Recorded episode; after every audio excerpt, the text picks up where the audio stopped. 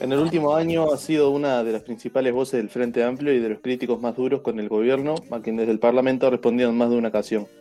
¿Cómo ve las medidas en el peor momento de la pandemia? ¿Qué cree que se debería hacer para paliar la crisis económica que esta trae como consecuencia? Son algunas de las cosas que intentaremos responder con el senador frente amplista Mario Vergara. Bienvenido a la Isla Desierta, Enzo Guinolfi y Agustina Huertas te saludan. ¿Cómo estás, senador? Muy bien, un gusto estar con ustedes y bueno, conversemos de estos temas que son tan importantes para, para la sociedad uruguaya, ¿verdad? Bueno, senador, eh, ¿cómo iba la conferencia del presidente ayer? nulas medidas por el momento. Bueno, decepcionante diría, ¿no?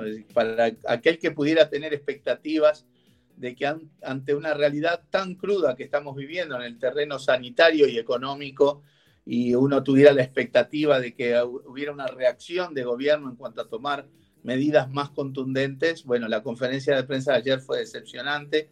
No solamente no hay medidas nuevas, sino que incluso hay un mensaje que dice algo así como si la gente se comporta como debe, las medidas de gobierno son suficientes. O sea, eh, anunciando de alguna manera que no hay un talante en el gobierno como para seguir evaluando medidas que restrinjan la interacción social. El propio GACH, el propio grupo científico asesor del gobierno, plantea este, la necesidad, desde, desde principios de febrero ya hay un documento del GACH planteando la necesidad de medidas más contundentes para reducir la interacción social, para reducir en realidad la difusión comunitaria del virus, que es imprescindible en este tiempo, no solo porque la situación ha empeorado terriblemente, sino además porque, bueno, tenemos una perspectiva promisoria con la vacunación que va a buen ritmo, pero aún en el mejor de los casos, la vacunación va a tener impactos dentro de varios meses.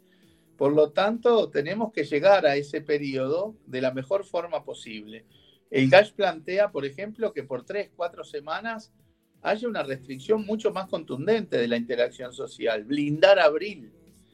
Eh, bueno, el gobierno no, no, reacciona a ese reclamo que viene del mundo científico y también viene del, del, mundo político, ¿verdad? No solo de la oposición, del Frente Amplio, sino incluso de algunos de los partidos que, que integran la coalición de gobierno. Ayer no hubo nada, lo que hubo más bien es un mensaje de, así como estamos, seguiremos.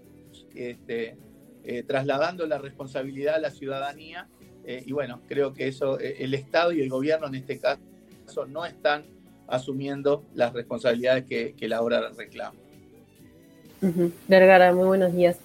en cuanto a esto, ¿qué medidas entonces consideras que, serían necesarias para, para, reducir esta movilidad desde el gobierno? De, varios representantes de Frente Amplio han hablado en ocasiones de toque de queda o restricciones más, eh, eh, más específicas, pero el presidente ayer reiteró que no se, no se iría a un, toque de queda. ¿Qué medidas entonces consideras que sí serían necesarias? Mira, nosotros no tenemos nada que inventar. Eh, las orientaciones, las líneas de acción, las medidas estaban ya planteadas por el propio grupo científico asesor. O sea, es tomar el informe de, de principios de febrero del GACH y ahí están las orientaciones y las medidas que hay que llevar adelante. No hay nada que inventar. La caricatura que a veces el presidente o el gobierno plantean de que es o libertad responsable o este, eh, cuarentena total con estado policíaco es una caricatura inaceptable. O sea, nadie está planteando eh, un estado policíaco ni, ni, ni, ni, cuarentenas totales. Nunca fue esa la posición del Frente Amplio. En realidad todos somos conscientes que las medidas que se tomen en esta materia tienen costos algunas tienen que ser compensadas desde el Estado y ahí es una de las restricciones que este gobierno tiene. No quiere poner un peso más, entonces no toma medidas que le impliquen volcar recursos, eh, porque tiene una prioridad en el cierre de las cuentas fiscales cuando estamos en el medio de una pandemia, una cosa que solo el Uruguay en el mundo tiene esa tesitura. Eh, pero además hay medidas que de repente tienen sus costos y no necesariamente son eficaces. Por eso es que este, nos tenemos que basar en el mundo científico, que sea el propio GACH o el mundo científico el que nos diga, bueno, estas medidas eh, tienen sentido porque si bien tienen un costo van a ser eficaces, estas otras no. Entonces, no es cuestión de ir medida a medida discutiendo públicamente medida a medida. No, tomemos lo que el propio eh, mundo científico dice para ir avanzar en esa implementación que eh, balancea costos económicos con los beneficios en el, terreno, en el terreno sanitario. El gobierno opta por ignorar por completo ese tipo de, acciones. Senador, eh, ayer fue publicada una entrevista al presidente en, el periódico argentino La Nación. Allí decía que con el Frente Amplio no ha tenido una, buena relación a, grandes rasgos. ¿Por qué creen que no se ha podido concretar un, diálogo entre el Frente Amplio, la principal fuerza de oposición, y el gobierno? ¿Y, por qué cree que el presidente dijo esto con respecto a la relación que mantiene hoy en día con la oposición? Bueno, lo que dijo el presidente en esa entrevista en el diario La Nación es inadmisible, porque él dice que eh, no ha tenido un buen relacionamiento con el Frente Amplio porque no se sabe qué es el Frente Amplio o quién es el Frente Amplio. Realmente es insólito, inaceptable que alguien con la investidura presidencial caiga en esa politiquería menor, eh, desconociendo la trayectoria de los partidos políticos en el país, desconociendo las formas de relacionamiento que tenemos que tener. Si nosotros dijéramos qué es el Partido Nacional, sería un atrevimiento. Si nosotros dijéramos quién es el Partido Nacional, sería una falta de respeto. Respeto a la historia y respeto a todos los, los compatriotas que apoyan cada uno de los partidos. O sea, realmente es inadmisible la tesitura del presidente en esa materia. Es injusta, además, porque el Frente Amplio, primero, no, no, no, voy a perder tiempo acá diciendo qué es el Frente Amplio. La ciudadanía sabe perfectamente lo que es una fuerza política que tiene medio siglo de historia en la lucha por la democracia, la libertad, el bienestar de la gente. Los ciudadanos y ciudadanas podrán estar más a favor o en contra, compartirán más o compartirán menos. Esa es, esa es la democracia de este país. Pero qué es el Frente Amplio se sabe. ¿Y quién, con quién hay que hablar para hablar con el Frente Amplio? También. El Frente Amplio tiene autoridades igual que las tienen todos los partidos. Tiene presidente, vicepresidencia, secretario político. Si quiere hablar con el Frente Amplio, está claro con quién hay que hablar. Ahora, el Frente Amplio desde marzo del año pasado tendió la mano para el diálogo fue la única reunión que tuvimos con el presidente el 31 de marzo, o sea, ya pasó más de un año, en donde tendimos la mano para trabajar juntos contra la pandemia, porque la pandemia es un enemigo común. Eh, nunca más fuimos convocados como Frente Amplio. A nivel parlamentario, sobre todo desde que recrudeció la pandemia en el mes de noviembre, hemos planteado la necesidad de tener un ámbito en el Senado de seguimiento permanente de la pandemia. Eso que se planteó a fines de noviembre, recién hace unos poquitos días se culminó con una comisión que se creó, que esperemos que sea convocada a la brevedad, después de cuatro meses, ¿verdad? O sea, está claro que el Frente Amplio ha tenido un talante de diálogo y más digo, porque a veces se plantea una caricatura de que el Frente Amplio pone palos en la rueda. La inmensa mayoría de las leyes, alrededor de una veintena de leyes que mandó el gobierno al Parlamento vinculados a la pandemia, la inmensa mayoría del Frente Amplio las apoyó e incluso salieron en trámite urgente de un día para el otro. Hubo alguna excepción, como el caso de la ley del artículo 38 del derecho de reunión, que nosotros no apoyamos, pero no porque no pensáramos que habría que evitar aglomeraciones con riesgo sanitario. Claro que eso lo compartimos y que en la eventualidad de que tuviera que usarse la fuerza pública para evitar riesgos sanitarios también. Solo que entendíamos que no debía irse por la vía de reglamentar el artículo 38 de la Constitución. Pero quiero plantear eso en general. El Frente Amplio ha apoyado todo lo que tiene que ver con la pandemia, lo ha apoyado sin duda, ha tenido un talante de diálogo y ha sido el gobierno esencialmente el que ha puesto piedras en el camino para el diálogo. Y lo que pasó en estos días es una buena muestra. El mismo día que el Senado aprueba una comisión especial para el seguimiento de la pandemia con todos los partidos y con discursos de legisladores y legisladoras de todos los partidos reivindicando el diálogo, respondiendo de alguna manera a la pregunta que hizo el presidente unos días atrás, ¿diálogo para qué? Increíble que eso se pregunte en el Uruguay.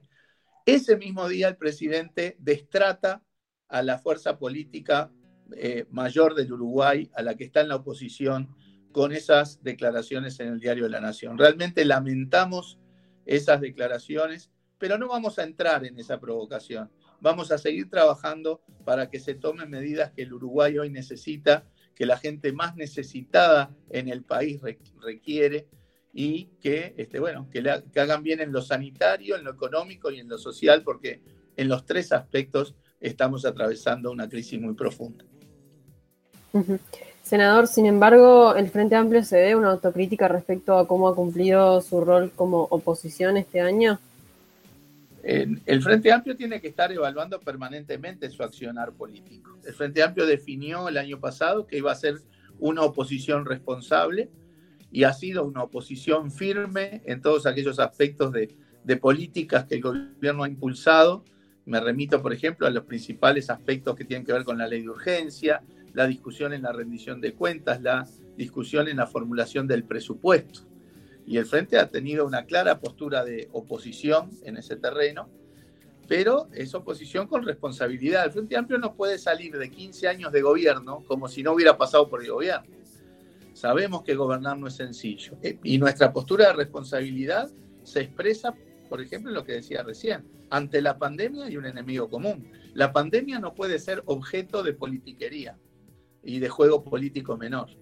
Entonces, yo creo que en general el Frente ha eh, actuado con ese equilibrio. Siempre se pueden revisar cosas y además las circunstancias van cambiando y las relaciones políticas van cambiando. Pero creo que el Frente ha actuado en general con ese talante. Lo que sí es claro también es que dentro del Frente eh, hay compañeros que, bueno, que, que, tienen posturas diversas, que haber perdido las elecciones después de 15 años, reposicionarnos en la oposición, eh, la calentura, la molestia, el enojo que puede generar todo eso, que a veces lleva a querer que haya otro tipo de reacciones. Pero bueno. Como el pedido de renuncia al ministro de Salud. ¿Cómo, perdón? Como el pedido de renuncia al ministro de Salud por parte del diputado Carballo. Bueno, sí, eso fue una, una cuestión individual del diputado. es un tema que no compartimos, pero que además no fue ni planteado, ni discutido, ni acordado en la órbita del Frente Amplio. Y creemos que en el medio de la pandemia, en este marco, más allá de que podamos tener visiones críticas de muchos de los procesos que se están manejando y cómo se están manejando, no nos parece la, circunstancia como para este, hacer ese reclamo. Bien, senador, usted ha hablado sobre las consecuencias de, la pandemia que, que, pueda haber si no hay una ayuda más fuerte por parte del Estado. Una investigación de, dos economistas eh, publicada hace poco analizó las dos crisis anteriores a esta, la, del 82 y la de 2002, y entre sus características comunes señalaron la poca intervención estatal que hubo para ayudar a, sobrellevarlas. ¿Qué cree bien que, pasa hoy? Bueno, evidentemente el Estado, eh, a ver, esa, queda claro que como el Estado apoyó relativamente poco en las crisis anteriores, después nos llevó unos cuantos años recomponer la situación. Fue muy costoso en el terreno económico, fiscal, en el terreno social, en el terreno productivo. Son lecciones que la economía va teniendo. La ciencia económica ha aprendido de las crisis hace, un siglo. Desde la crisis del 29 allá, hasta todas las que hubo en el siglo XX o la crisis global del 2008 y 2009, la economía ha aprendido que durante la crisis los estados son fundamentales y hay que volcar recursos para sostener la situación, para que se caiga menos el empleo, la formalidad, para que la gente no caiga en la pobreza o caiga menos en la pobreza. El Estado tiene que volcar recursos durante la crisis. Es lo que están haciendo todos los países del mundo hoy. Es lo que están proponiendo incluso organismos como el Fondo Monetario Internacional, que históricamente se dedicó a plantear que los estados tenían que reducir el gasto público. Y hoy dice, gasten, gasten y gasten para sostener la situación. El Estado uruguayo ha sido de los que menos gastó en el mundo en el año 2020. Estamos en, uno de los tristísimos últimos lugares del mundo en cuanto al esfuerzo hecho para combatir la pandemia en el terreno económico. Eh, mientras los déficits en el mundo aumentaron 8 puntos del producto, los países de ingreso medio alto como Uruguay aumentaron su déficit 5 puntos del producto. El Uruguay usó un punto coma o sea, lejísimos de lo que está pasando en el mundo. Ojo, nadie está planteando en Uruguay gastar 5 puntos del producto, porque Uruguay tiene muchas fortalezas que otros países no tienen y no es necesario quizás ese, ese volumen, ni conveniente. Pero, por ejemplo, las propuestas del Frente Amplio son de gastar un punto del producto en una renta básica de emergencia para las familias que más lo necesitan y para apoyar micro pequeñas empresas, comercios, servicios que están cerrando todos los días. Eso es fundamental y un punto del producto es algo absolutamente modesto y manejable. Y anticipar inversiones que se pensaban hacer en los años próximos para este año, para generar empleo. Porque, a ver, en este año se perdieron 60.000 puestos de trabajo. Cerraron más de 10.000 micro pequeñas empresas. Aumentó la informalidad y hay 100.000 nuevos compatriotas por debajo de la línea de pobreza. Todo eso se podía haber no evitado, pero sí mitigado con medidas activas de gobierno de ayuda social y de ayuda económica. Cuando el Frente plantea eso, estamos seguros de que con la renta básica de emergencia, la pobreza hubiera aumentado menos de la mitad de lo que aumentó. Y con tener adelantar inversiones generaría puestos de trabajo y derrame en el terreno de los comercios locales en todo el territorio del país, porque las inversiones en infraestructura o en vivienda se dan en todo el territorio. Entonces, sí, la pandemia es culpable, sí, pero la escasísima reacción del gobierno ante la pandemia en cuanto a medidas económicas y sociales también ha permitido que el problema se profundice en lugar de mitigarlo. Y eso va a hacer que después todo va a ser mucho más costoso en todos los terrenos, incluido en el terreno fiscal. Nuestra diferencia con el gobierno entonces no son solo político-ideológicas en este tema, sino también de política económica. El gobierno no incorpora lo que aprendió la economía durante las crisis, que es volcar recursos para que la situación no empeore más de la cuenta. Acá se prioriza el ajuste fiscal en el medio de una pandemia y eso es inconcebible. Hace poco referías a que el gobierno tiene un empecinamiento ideológico y que por eso estas no se han tomado las medidas eh, competentes para combatir el, momento de la pandemia que estamos pasando. ¿A qué, ¿A qué referías con este concepto? Bueno, en parte a lo que ya venía diciendo y agregaría por el otro lado al hecho de la carga desigual que está poniendo también en la pandemia, o sea, en la parte económica. Hoy la pandemia la están pagando en todas las dimensiones los sectores más vulnerables, las micro, pequeñas empresas, eh, comercios de distinta naturaleza en distintos sectores que obviamente están muy afectados. Pero sin embargo, y, a su vez, bueno, eh, eh, impuesto a los funcionarios públicos, a los jubilados, pero no se tocan la, riqueza, no se tocan a, a, quienes tienen altos ingresos en el sector privado, se tiene la tesis del Maya Oro, de que al Oro no hay que tocarlo, hay que dejarlo que siga porque después es el que nos va a sacar del agujero. Esa es una visión absolutamente ideológica y una concepción que no se ha verificado en ninguna parte del mundo en ningún momento. Por lo tanto, eso es puramente ideológico. Eh, y en eso nos distancia sin duda con la visión de gobierno. Vergara, eh, hace cuestión de, dos días, si no me equivoco, se aprobó la, la Comisión Especial para el Seguimiento de la Pandemia. Em, ustedes habían planteado seguirle el rastro a los gastos que, hay desde el fondo coronavirus y, sin embargo, si no me equivoco, eh, estos gastos recién se darían luego de, culminada la emergencia sanitaria que comenzó el 13 de marzo del año pasado. ¿Cuál es bien el, trabajo que van a tener en esta comisión? No, eso es lo que dice la ley que creó el fondo coronavirus, pero eh, se publica mensualmente un trazo grueso del gasto del fondo coronavirus. El año pasado el fondo coronavirus eh, le cargaron 711 millones de dólares, lo que hablábamos hoy del 1.3 del producto, una cosa totalmente insuficiente. Eh, y este año la previsión eran 540 millones, o sea, aún menos que el año pasado. Eso se sigue sistemáticamente. Esta comisión tiene también otros roles, que es el del seguimiento permanente de la situación de pandemia, sobre todo a partir del recrudecimiento de la pandemia, el diálogo con el mundo científico. Yo creo que apenas se instale esta comisión, a los primeros que tenemos que convocar es al GACH, para que nos dé su perspectiva, su posicionamiento, sus, sus propuestas. Eh, esta comisión no sustituye las comisiones permanentes. Por ejemplo, la Comisión de Salud sigue encargándose del tema sanitario y, por ejemplo, el martes próximo el ministro Salinas va a la Comisión de Salud la Comisión de Hacienda los temas económicos financieros y ahora estamos convocando a la Comisión a la ministra de Economía por el tema de medidas en el terreno económico.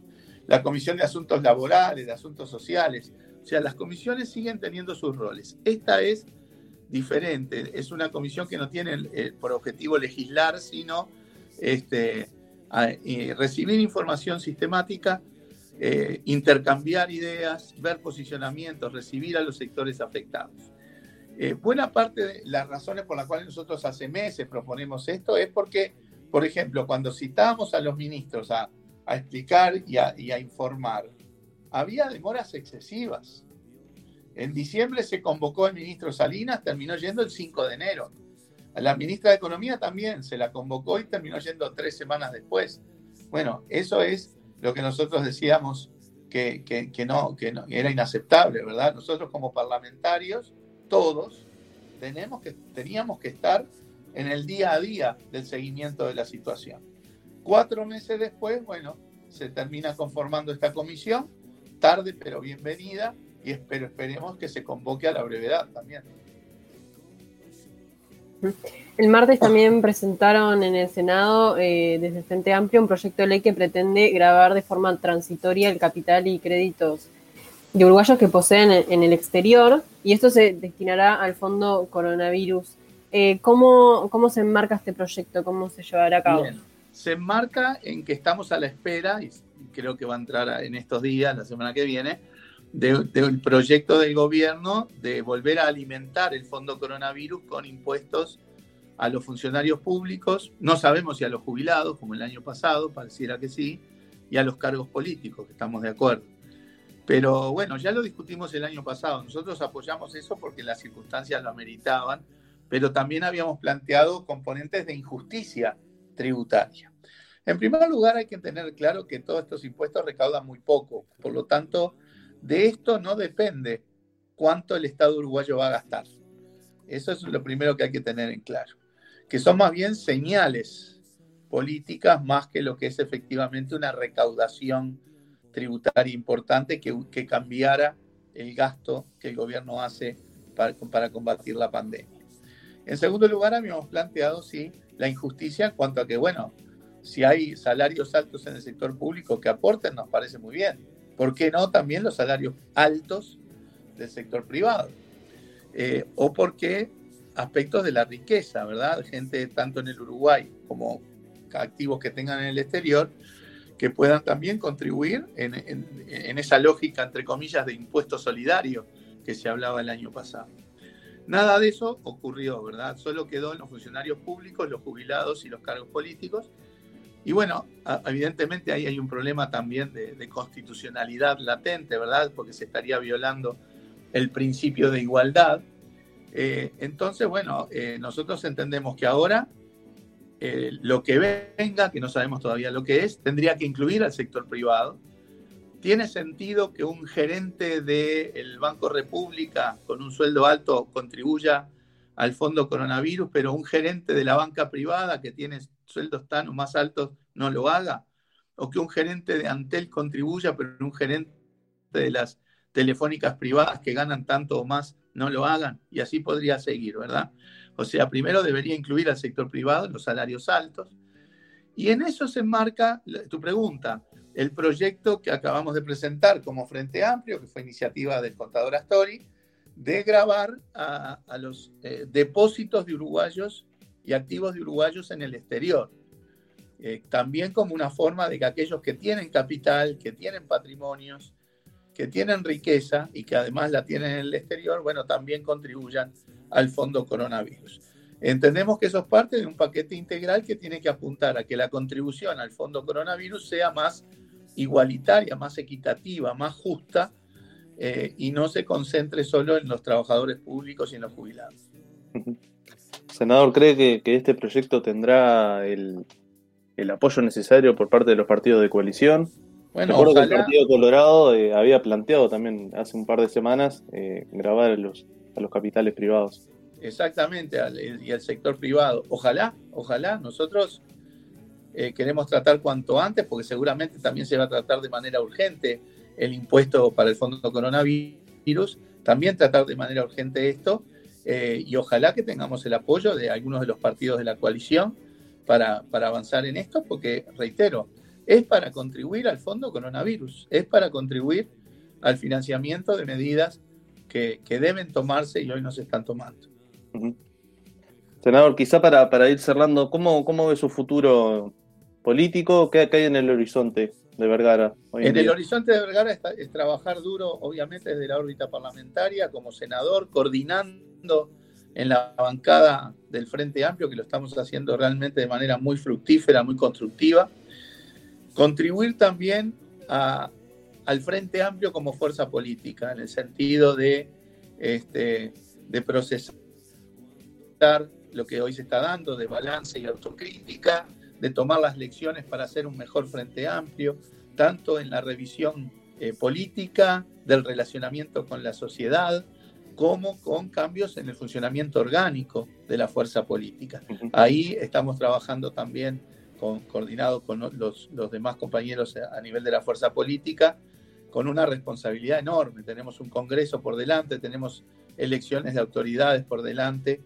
Necesitamos hacer un mejor Frente Amplio que tome las lecciones de lo que no hicimos bien en los últimos 15 años, porque el país necesita un mejor Frente Amplio. Y en ese marco fortalecer nuestro sector, que es Fuerza Renovadora, en todo el país. Estamos ingresando formalmente ahora como sector en la estructura del Frente Amplio. Hemos tenido una buena representación en el terreno electoral. Tenemos senadores, tenemos diputados, tenemos ediles, tenemos concejales, tenemos alcaldes y alcaldesas eh, en todo el país y por lo tanto entendemos que profundizar este, eh, eh, fortalecer este sector de fuerza renovadora va a ser también una contribución al Frente Amplio en el marco también, y lo digo con toda claridad, de fortalecer todo un espacio que va más allá de fuerza renovadora y que hay muchos sectores que tienen mucha sintonía y política con nosotros para conformar y coordinar este, un espacio eh, así como ahí por un lado está el espacio del MPP la 609, por otro lado del Partido Comunista y demás, bueno, tener un espacio con una sensibilidad eh, dentro del Frente Amplio, que es la, nuestra, junto con todo un conjunto de sectores que seguramente vamos a transitar juntos porque es una necesidad del Frente Amplio. Y me refiero a Asamblea Uruguay, a la vertiente artiguista, al PDC, al Nuevo Espacio, a Plataforma, a PAR, a todos esos grupos eh, con los que ya hemos hecho algunas cosas juntos, incluso a nivel electoral, pero que tenemos que consolidar un espacio político potente para contribuir de mucha mejor manera a un frente amplio que nos necesite. Se vienen las elecciones de autoridades en el, en el frente. Eh, ¿Cómo se están dando esos consensos entre los demás sectores políticos? Bueno, en realidad nosotros tenemos la siguiente tesitura. Primero, el Frente Amplio, antes de hablar de nombres, tiene que cerrar su proceso de autocrítica, eh, eso está avanzado, y generar las cuatro o cinco líneas orientaciones principales de, acción política para el futuro. ¿Qué Frente Amplio queremos? Cuando esté eso, eh, eh, este, digamos, más o menos delineado, bueno, ahí sí pensar en, quienes tienen que conducir al Frente Amplio, que tienen que encarnar esa lógica de autocrítica, de orientaciones principales para el futuro y de renovación del Frente Amplio. Eh, evidentemente, eh, no es solamente definir al presidente del Frente Amplio. El Frente Amplio tiene debilidades orgánicas muy importantes, tenemos que atacar todas ellas.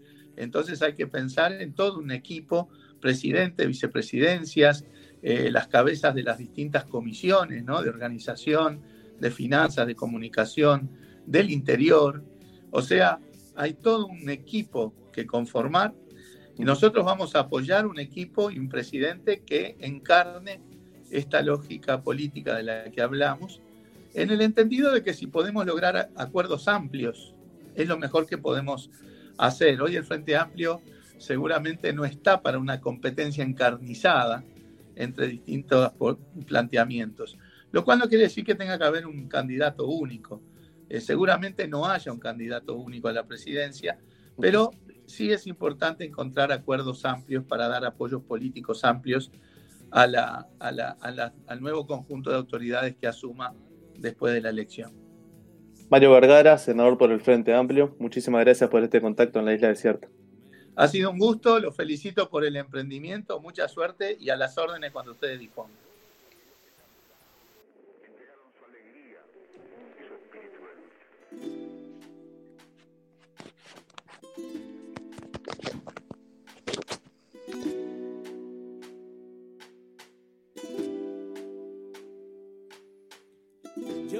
pisaré las calles nuevamente de lo que fue Santiago ensangrentada y en una hermosa plaza liberada.